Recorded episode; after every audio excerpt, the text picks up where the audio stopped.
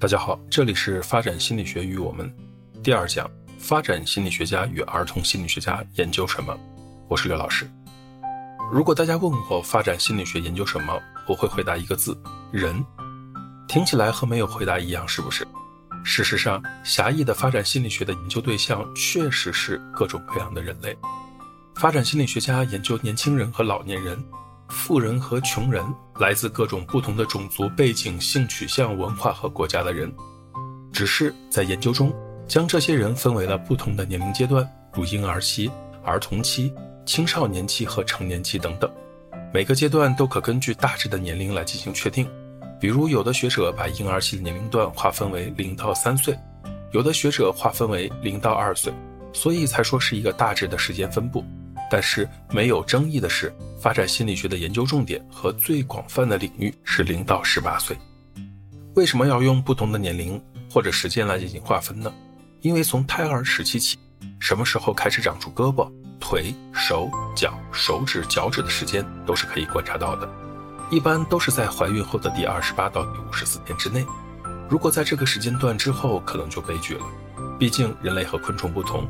人类永远不会长出新的四肢，而这种为了保证个体的正常发展，必须发生某件事情的时间段，或者唯一可能发生某种异常的时间段，叫做关键期。关键期一旦错过，可能影响终生。一九五七年到一九六一年之间，曾经发生过一起悲剧：来自三十个国家数千名刚怀孕的女性服用了一种叫做萨利多胺的一种抗呕吐的药物，俗称反应停。如果怀孕母亲在胎儿发育的关键时期服用了反应停，胎儿就会发生四肢畸形或者失去四肢，想想海狮的样子。胎儿具体的病情取决于孕妇服用该药物的具体时间，但是令人惊奇的是，如果孕妇在怀孕的第二十八天之前或者第五十四天之后服用该药物，就不会有伤害。除了关键期，还有一个概念叫做敏感期，不同于错过关键期带来的巨大影响。敏感期可能会对人带来另一些影响，比如，如果儿童在一到三岁没有开始说出最早的语言，等他们再大一些发展也开始说话，但是他们有可能不能够很好的掌握语法。所以，敏感期是指儿童心理发展过程中的某个时期，相对于其他的时期更容易学习某种知识和行为，心理过程的某个方面的发展最为迅速的这样的一个阶段。很多早教机构呢，就是打着关键期、敏感期这样的词语，促使父母购买早教服务的。有研究显示，一岁时严重营养不良的儿童，到中年时期更容易超重或者患糖尿病和心脏病。也就是说，早年的生活是营养摄入的敏感期。六岁以前是学习情绪控制的最佳时期，缺少了情绪控制，成人就容易发脾气，事后又后悔。早期人际关系，婴儿期与父母的关系。在学校与朋友的关系、青少年期与恋爱伴侣的关系等等，都影响着成人对其子女的行为。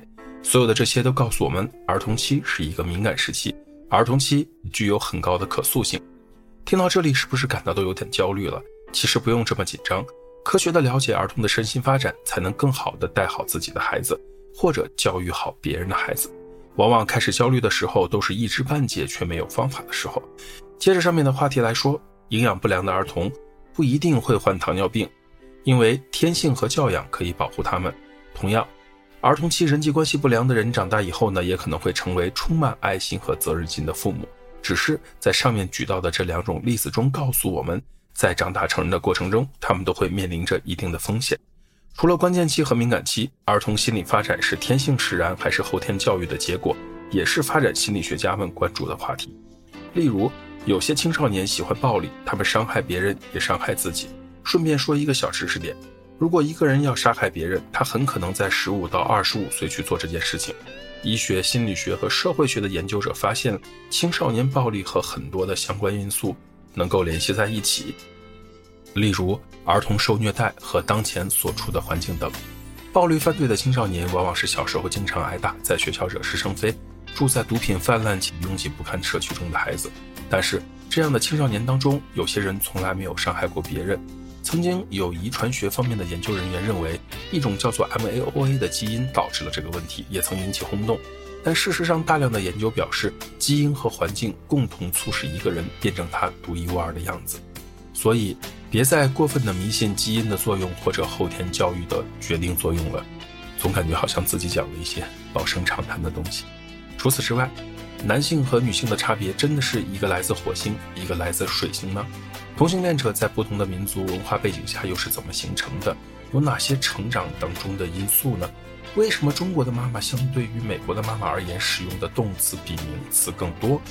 在面对一张蒲公英照片的时候，美国的妈妈会向孩子指出什么是花瓣，什么是叶子，什么是根茎，以及各种花的各种颜色。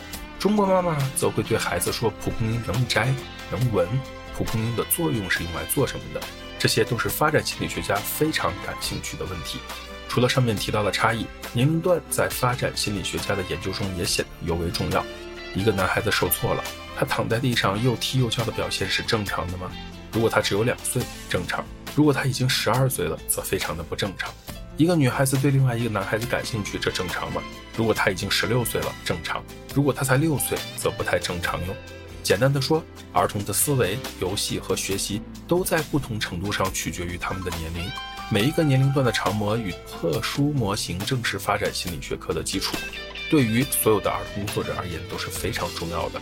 而且现在的学者会把发展看作是一种系统，因为发展的每个方面都在反复的与其他方面相互作用，每个人也都与其他人相互作用，所有的条件和经验都随着时间的推移而持续的相互作用。一个人身上发生的每个变化发展，都影响着他身上的其他的每个方面，也影响他在家庭里、社区外的每个人。一个人、一个家庭或者社会的某一方面的变化，都影响着其他的所有方面，因为每一个部分都与其他的所有部分相联系。身体本身也是一个系统，它有很多的亚系统，比如说心血管系统、呼吸系统、生殖系统等组成。一个家庭也是这样的一个系统，周围的邻居、一座城市、一个国家乃至整个世界。都是一种系统，每个人身上的每个方面都与他身上的很多其他系统相联系，并且影响着其他的很多人。因此，随着时间的延伸，也影响着许多不同的系统。尤里·布朗芬布伦纳作为二十世纪末最有影响力的发展心理学家之一，他认为发展心理学家必须像自然科学家考察每个有机体的环境，并考虑到有机体与环境的相互作用那样，考察每个人周围的多个系统。有兴趣的可以下去搜索“生物生态学理论”这个专有名词，这是尤里·布朗芬布伦纳在他临死前确定的自己研究理论的最终名称。既然呢，发展心理学作为一门科学的学科，那自然有它独特的研究方法。横向研究最短可能需要几天，加上数据分析的时间；纵向研究可能长达若干年，再加上数据分析的时间。还有一种叫做聚合交叉研究，可能不仅长达若干年。还有加上几倍的数据分析的时间，这些都是发展心理学独有的研究方法之一。为什么要强调数据分析的时间呢？因为现代的心理学是建立在严格的统计分析的基础之上的，像什么观察法、调查法、实验法，也都和其他的科学研究一样在使用。关于观察法，多说一些。观察法是人类学家最主要的方法，他们生活在一个社区里，细致入微地留意着其中的变化。历史学家在细心阅读过去的记录时，也会使用观察法来得到启发。社会学家也会通过观察法搜集分析数据。但是，即使研究者经过严格的训练，控制好了时间，且动机没有受到任何的主观的影响，观察法依然有其局限性，它无法揭示行为的原因。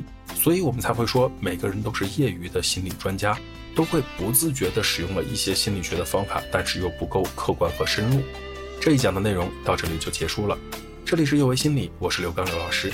虽然我们只是心理学界的一棵小树苗，但是我们努力做到我们的最好，用真诚的态度、客观专业的方式，向每一个愿意关注我们的人分享一切你想知道而我们又恰好了解的心理学知识。